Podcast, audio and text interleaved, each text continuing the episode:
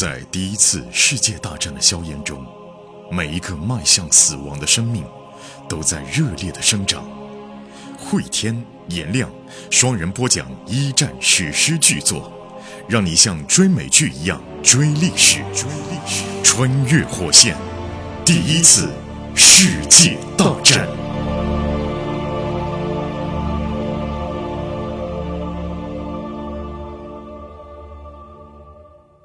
穿越火线一战，各位好，我是颜亮。我是回天。前情回顾，时间线来到了一九一七年的五月份，此刻呢，沙俄的革命给全世界的国家的工人阶级、农民阶级都产生了巨大的影响。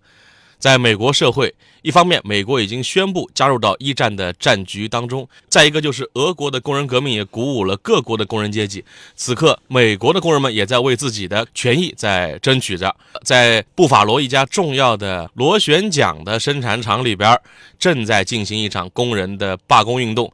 而这家厂的厂长就是我们的主人公之一，来自俄国的列夫。对，而来平息这场罢工的是谁呢？是他的情敌、老对手格斯杜瓦。看到列夫呢，快被这场罢工给气死了。他没想到会这样。对，如果他是在沙俄旧沙俄办厂，他这套可能也行，嗯，对吧？那鞭子抽嘛，恐吓嘛，喊警察打嘛。但在美国他不能这么玩儿，他时代不一样，国家不一样，所以工人罢工了。在工会的霍尔和工人们认为这个列夫啊没经验，呃，既然说你愿意强硬，大家就强硬到底。他们坚信列夫那边是一定会妥协的。当然了，列夫也试图跟霍尔讲道理啊，他就说：“哎呀，威先生啊，需要挽回一些生意不好年份造成的损失啊。再说了，当时要不是威先生，你们全都得失业。你们当初没活干，拿了钱，那现在活多了也不能太过分，对不对？”呃，霍尔就说。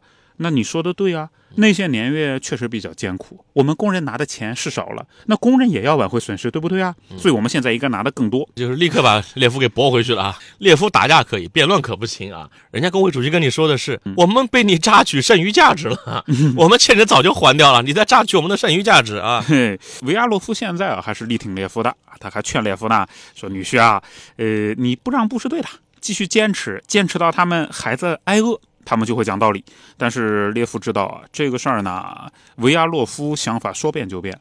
当真说厂子停工时间久了，老 V 一翻脸，自己就危险了。嗯，不过列夫有自己一套，他认为能让罢工要崩溃，他用媒体的力量。列夫呢，他现在是有头有脸的人物了，也加入了游艇俱乐部啊，在那边呢认识一个朋友叫彼得，这个彼得是布法罗广告人报的编辑。呃，这一天呢，他找到彼得啊，就说：“你帮我写份稿子。”我们先说一下这报纸是干嘛的。这个广告人是一份保守派报纸，一直是呼吁社会要稳定。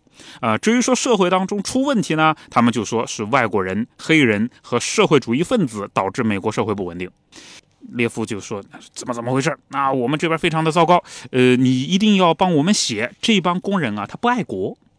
嗯。”他不爱哦，对，他们生产的是螺旋桨。对，你们不懂事儿，不识大体，这个关口选择罢工，你不是侵害国家利益吗？对呀，呃，然后列夫就说，这帮人就是外国人派到我们美国阻挠车辆生产的奸细，啊你就说他们是德奸啊，不对，是美奸啊，亲德美奸，而且你还要说啊，我们的战士要用这些螺旋桨，嗯，哎，现在他们。阻止生产就是让我们的战士去送死，而且工人们不用服兵役，扣个大帽子给人家。彼得皱起眉头，这这征兵事情刚开始呢，嗯，你不能话说那么死啊。列夫说不要紧不要紧，军工厂的工人肯定不用去。以前我们在沙俄军工厂的都不用去。还有啊，呃，你看，工人要求增加工资，对吧？那我们战士拿的钱更少啊。哎，他们怎么能要求增加工资呢？而且你看啊，其实以我判断，这帮工人啊，宁可少拿钱，只要能在免除兵役的地方工作就行了。嗯，你这么写，给他们一顶一顶大帽子扣上去，我看他们怎么办。你标题我都替你想好了，你们到底站哪一边？这扣着帽子够大的啊！你们站在德国人一边啊，在损害我们本国的利益啊！嗯，彼得啊，他在笔记本上记完了以后，抬起头，他说：“我要很严肃的问你个事儿啊，V 先生知不知道这事儿？知不知道这事儿？啊、如果他不知道我这么写呢，是要是要出事的，对不对？嗯万一工人火了呢？魏先生那边下不来台啊。列夫他说：“哎，你放心，我代表我岳父，我跟我岳父肯定讲的，你放心啊，我岳父跟我想的一模一样。其实他没有问魏先生的意”见，他没有，自己擅自做主，让媒体发了这么一篇文章啊。嗯这篇文章会引起什么样的反响？我们来看一看。嗯，是啊，这份报纸见报了以后呢，格斯是第一时间就拿到报纸了。他当时看了报纸就皱起眉头啊，心说这个列夫你不瞎搞吗？火上浇油吗，这不是？这种攻击性的言辞只能激化矛盾呐、啊！当然了，呃，列夫的努力，你要说一点舆情反应没有，那是有的。舆情反应是什么呢？军工企业的工人掀起了普遍的抗议浪潮，不只是布法罗，就你这个报纸言论是栽赃我们整个群体，说我们是为了逃避兵役嗯，还不懂事儿。它是两方面。工人们一恨别人给自己贴不爱国的大标签，嗯，二呢恨这个逻辑啊，那就是在军工厂工作应该少拿工资，工人就这么理解了。最好不拿工资才好呢，哎还得为国奉献呢，是吧？这下子就是更多的工人就要动起来了，所以呢，列夫的愚蠢啊，也让格斯是为之一振。啊，他知道，嘿 这下子你自己自乱阵脚，我就好谈了嘛。于是格斯就把所有的文件弄在一起，放在会议室靠墙的桌子上面啊，把刚才的那份小报是摆在突出位置，约列夫见面。他又把另外一份流行小报摆在突出位置，上面的标题是“你会参军吗，列夫先生”。人家来反驳他来反驳来了，哎，对吧？哎，那你说这些工人怎么怎么着？你是工厂老板，你怎么不参军啊？这时候呢，格斯先约见了霍尔工会的啊，工会领导准时到场。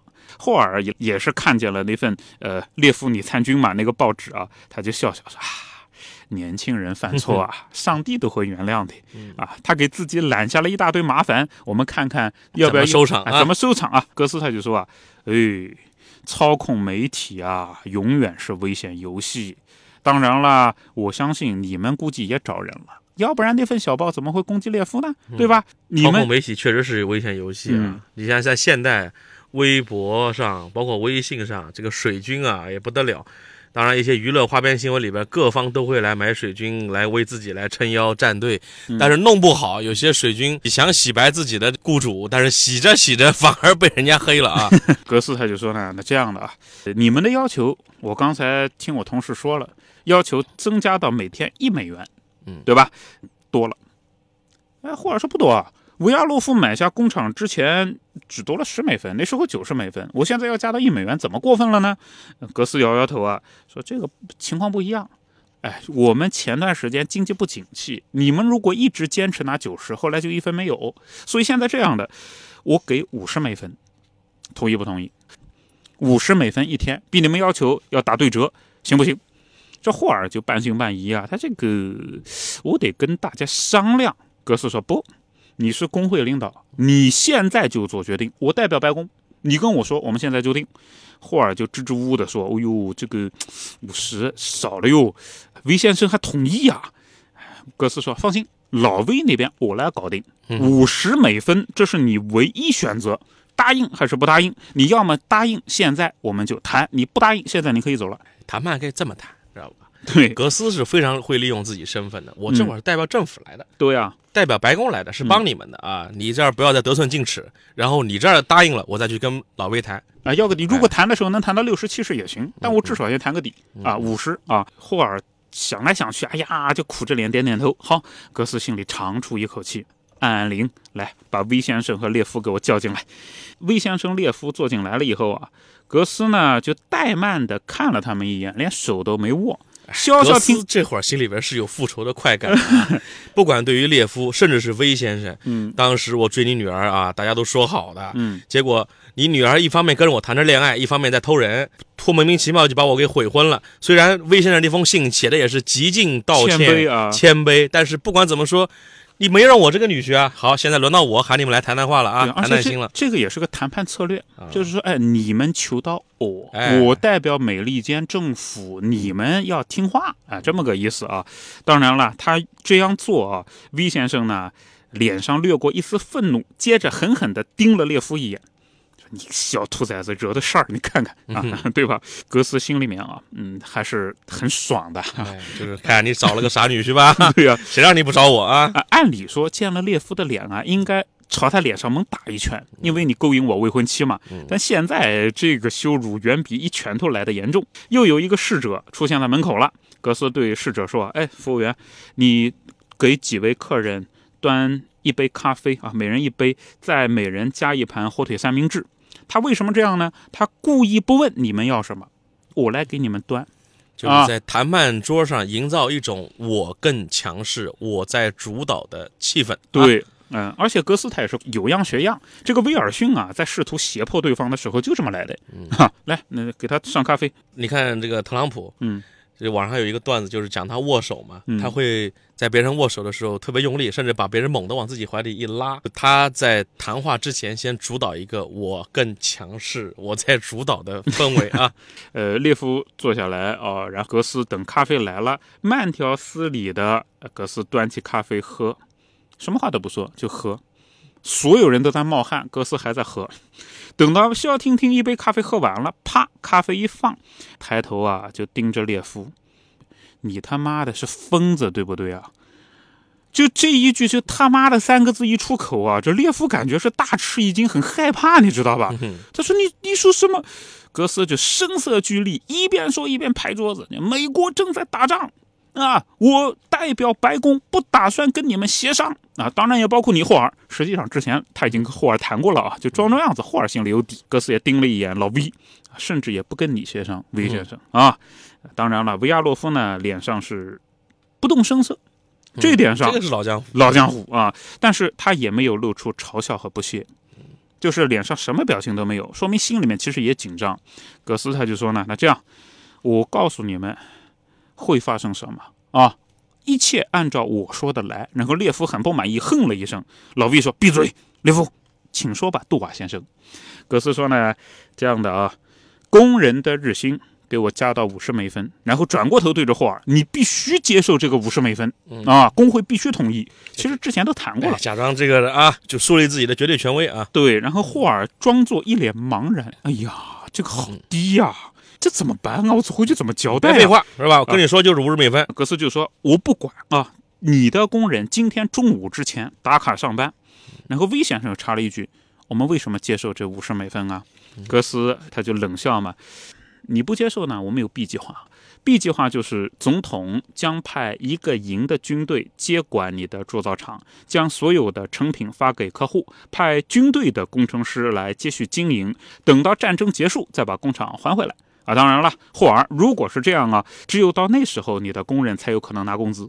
B 计划对谁都不好啊，他是赌，因为他没有征求威尔逊的意见。对，这个是他吓唬他们的。列夫他就很惊奇，哎，你有权利这么做吗？格斯，美国是个讲法治的社会，嗯，说收回就收回啊。对啊，格斯说，我们一切都是依法来的，我们有战时立法，我们可以依法来没收你的工厂。实际上呢，实际上是吓唬他，吓唬他。威先生啊，表示怀疑，他说，哎呀，会这样吗？俄国才这样呢，又黑了吧俄国。呃，格斯他就说：“那这样吧，那个我们法庭上见啊。”然后他就开始收东西了，你知道吧？嗯是啊，你不信是吧？来来来，呃，来 B 计划啊。然后他说呢：“哎，那我问你啊，你自己想想，有哪个国家的法官会跟你站在一起啊？你现在已经是我们国家的敌人了，听明白没有？”接着呢，他把文件夹在自己的腋下，慢慢的站起来，装作傲慢的瞪着魏先生。不谈我走了啊啊！买东西啊！长时间的沉默，列夫垂头丧气，霍尔面无表情，V 先生一直在琢磨。最后，V 先生转头问霍尔：“五十美分，成交？”那这废话，那霍尔当然成交啊！霍尔说：“同意，同意，可以。”然后 V 先生说：“我们也接受。”于是呢，格斯他就又缓缓地坐回了自己的位置啊，说：“呃，谢谢各位，我会通报总统的。你们离开吧，我还有事儿。”等到三个人走了，格斯发现自己的手在发抖。啊，其实也是虚张声势啊。B 计划其实也不存在。对，又转一天啊，星期六，阳光明媚。列夫跟奥尔加说啊，有事儿要去铸造厂啊，转身呢，开车就去了马家那里。马家现在郁闷着呢，所以找情人来安抚一下。结果到马家那边呢，马家说不想亲热啊，想到公园里面去玩一会儿。啊，列夫他说这个去去公园不太好吧？哎，不让人看见啊。毕竟你是小三儿啊。嗯。然后马家说：“哎呦，你怕你岳父是吧？你怕你老婆？哦，知道了，你是个怕老婆的男人。”列夫说：“这这这，我才不怕老婆呢！说我岳父能怎么样？他一枪崩了我，我才不怕他嘞！啊，于是呢，他开了一辆全新的凯迪拉克跑车啊，然后呢，点了一支香烟，把马家接上车，一边抽着烟，一边开着车，还是敞篷的啊，拉风去了啊，拉风了呃，开到男人不能癫狂啊，不要在郁闷的时候做决定啊。本来藏的挺好，跟马家的地下情啊，列夫最近可能抑郁，脑子也不做主了，嗯，居然两个人就。这么拉风的就出去了啊！对呀，呃，而且注意，他们在的地方是不去公园，而且公园不法楼这么大地方，而且去公园啊！对呀，等到了公园里面，两个人聊聊天，在长椅上坐下来，呃，这个亲热一会儿，亲热一下子，结果呢，列夫抬起头往旁边一看，正好撞上了老婆奥尔加的目光。正房。更糟糕的是，奥尔加旁边站着他的爸爸威先生，威先生也在，好吗？威先生抱着小宝黛西，孩子也在。孩子也在，保姆还跟在身后，就齐了，齐了。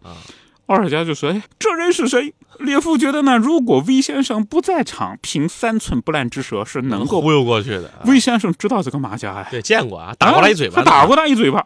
然后呢，他站起来说：“这个 老婆，我不知道该说什么才好。你看这个事儿吧。”威先生说：“你一个字都他妈的别讲了，来。”保姆过来，把我家宝宝送回家去啊！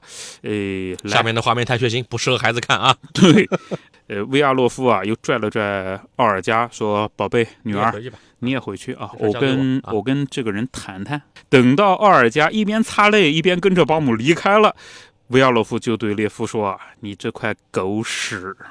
列夫握紧拳头，如果维亚洛夫打他，他是要反击了。对吧？维亚洛夫壮得像头公牛，但是老哎，而列夫呢是彼得格勒的贫民窟里练出来的，不会就这么挨打，对吧？但 V 先生一下子就明白过来了，他说：“我不跟你打架，嗯，没那么便宜啊。呃，我来看看这个马家，上次我打了你一巴掌，呃，我应该把你打得再狠一点。结果马家呢，把包拿起来，把手插到包里头，讲啊，你要再往前挪半步，我就一枪打穿你的肚皮。”好，这马佳也是个有个性的姑娘啊。对啊，美国毕竟是美漂的姑娘，又是在夜场里边混这么久啊，她可不怕是吧？啊。然后马佳还补了一句：“你个猪脸的俄国农民！”哦呦，列夫觉得这马佳很厉害啊啊，很少有人敢威胁威先生的。他跟列夫俩倒真是一对儿啊，亡命鸳鸯属于叫啊。威先生气得脸发紫，然后他我也不跟你个女人一般见识。回头看着列夫，你知道你马上要干嘛了吧，小子？你要去打仗了。列夫浑身一冷，吓唬人不是真的。然后呢，魏先生哈哈大笑：“我什么时候吓唬过人啊？这样啊，你自愿报名啊？如果你不报名，你就会被征走。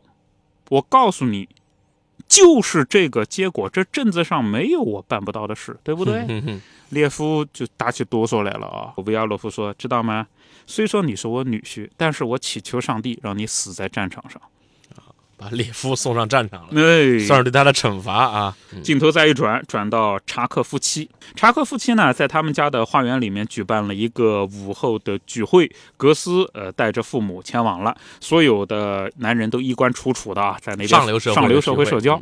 最重要的事情呢，还是讨论马上要发生的战争啊！这个格斯听到的消息一个比一个糟糕。法国军队发生了兵变，五十四个法国师级部队都发生了兵变，总共有两万人叛逃。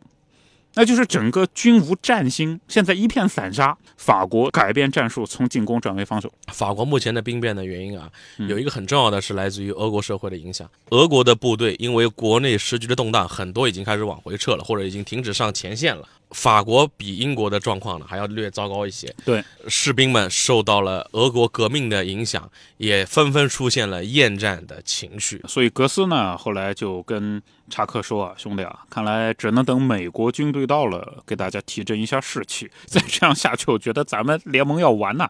啊，当然到目前为止，美国只派出了象征性的部队啊。查克说，嗯，看起来我听我爸那边讲，我们还得征召训练武装一百万人。如果不能做到这一点啊，恐怕就很难挽回战局。当然，这就意味着什么呢？这就意味着兄弟，咱们可能也悬了呀。正在这儿，查克的老婆多丽丝，然后指指格斯后面说：“哎，你看你后面那个人是谁？”格斯一转身，看见维亚洛夫一家人，有约瑟夫，有奥尔加，和列夫一家子来了，一家子来了，旁边还有一个小女孩。列夫穿了一身军队制服，看上去十分潇洒啊，但是英俊的脸紧绷着。格斯看上去很尴尬。啊，前未婚妻一家子来了。对啊，呃，他跟奥尔加四目相对，礼貌的点点头。奥尔加头一低，脸红了。哎，我估计奥尔加这时候很后悔，一个后悔，再一个确实无言面对，无言以对。他跟格斯在交往的时候，他在跟列夫上床。对啊，其实奥尔加原版的意图就是，如果不怀孕的话啊，嗯，就是嫁给格斯，然后有列夫这么个情人。嗯，只不过怀孕了，捅出来了，包不住了，他等于欺骗了格斯杜瓦呀。哎，那时候杜瓦说我爱你，奥尔加也说我也爱你。对，但你爱他的同时，你在跟别人男人在上床，所以奥尔加无颜面对格斯杜啊。列夫还是和以前一样的傲慢无礼啊，他就说：“嘿，格斯总统很高兴吧？啊，你那么快就把工人运动给平了。”大家听到这个带有侵略性的问题，都安静下来啊。格斯就说呢，很高兴你们能够通情达理。据我了解，你参军啦？嗯，这两人二轮交锋了啊。对呀，这是老老情敌二轮交锋了。呃，列夫说，对，我是自愿参军的，我自愿的，我要为了我们国家伟大的美利坚合众国，我要付出我的鲜血，付出我的生命来保卫我们的自由和和平。他这会儿有道德优势了啊，我参军了，对吧？你还能怎么说啊？对呀，虽然是因为偷情。被发现 逼着去的，但对外面还得说我自愿的啊。嗯，你们都说我这那的。然后列夫突然就意识到，哎呀，周围站着一群人啊，有维亚洛夫一家、杜瓦夫妇啊，还有好多好多的朋友。自订婚解除以来，还没有那么多人同时出现在一个地方。列夫说：“我是肯定习惯部队的，我能吃苦，我愿意为我们国家付出。”对啊，像你这样的上流社会。对啊，你有本事你也当兵去啊！对啊，然后你不是爱国吗？你不是总统的顾问吗？是啊，列夫就说：“哎，怎么样啊，格斯啊，兄弟啊，你要不要志愿参军啊？你和你的那个总统让大家卷入了这场战争，不是吗？”哎，你看格斯没话说，对，是确实没话说，无话可说。列夫呢，然后一边说啊，一边笑笑，就拿餐刀在那儿那切切食物啊。有些人就说说而已，是吧？真让他上，他就不上了。对，然后他就说：“哎，不过呢，说不定啊，还会被征兵嘞。但谁知道呢？也许啊，你回到华盛顿去求威尔逊总统啊，威尔逊总统会免了你的兵役，继续让你去评罢工，对不对啊？所以他讲这个话很损的，你知道吧？他在激人家，知道吧？哥斯就好下定决心了，摇头，不。你说的对，你对，我一直在思考这个问题。你说的没错，作为政府的一部分，我参与了征兵的决定，所以我无法逃避啊。他的母亲就说：“儿子，你疯了，别别别再说了，回去啊，到房间去歇会儿，别理这个人，真是流氓。”格斯继续说呢：“我不会回华盛顿了，从现在起，我生命的那一部分，政治的那一部分结束了。”母亲就说：“不要啊！你要干嘛？你要干嘛？”格斯向所有人说：“我跟各位宣布，我将加入国民军，投入到欧洲战场。我向各位保证，我不是孬种。”母亲哭了起来。哎呀，这个还真是怪列夫啊！嗯，这个列夫在这场上又扳回一局，把自己的情敌激将法给激的也参军去了。这样一来，好了，格斯、杜瓦、列夫。沃尔特、菲茨、比利全都上战场了啊！这帮人在战场上到底会发生什么样的恩怨情仇？我们在下集当中继续讲述。好，穿越火线一战这集就到这里。节目的最后，告知大家一个好消息：继一战后会天颜亮的两档新节目《永恒的边缘》《冷战的权力游戏》，还有《世界的凛冬》《二战的权力游戏》都已经上线。从一战的硝烟弥漫到冷战的两极对抗，二十世纪人类的故事得以完美落幕。大家可以在喜马拉雅搜索“冷战二战”即可找到新节目。同时，我们还组建了高级 VIP 群，您可以添加火线助手拉您入群，微信号就是火线的全拼加二零二，也就是火线二零二。慧天和颜良老师会在群内与大家交流。同时，群里也会发送各种福利、新节目抢先听、节目周边等等，我们在群里等你。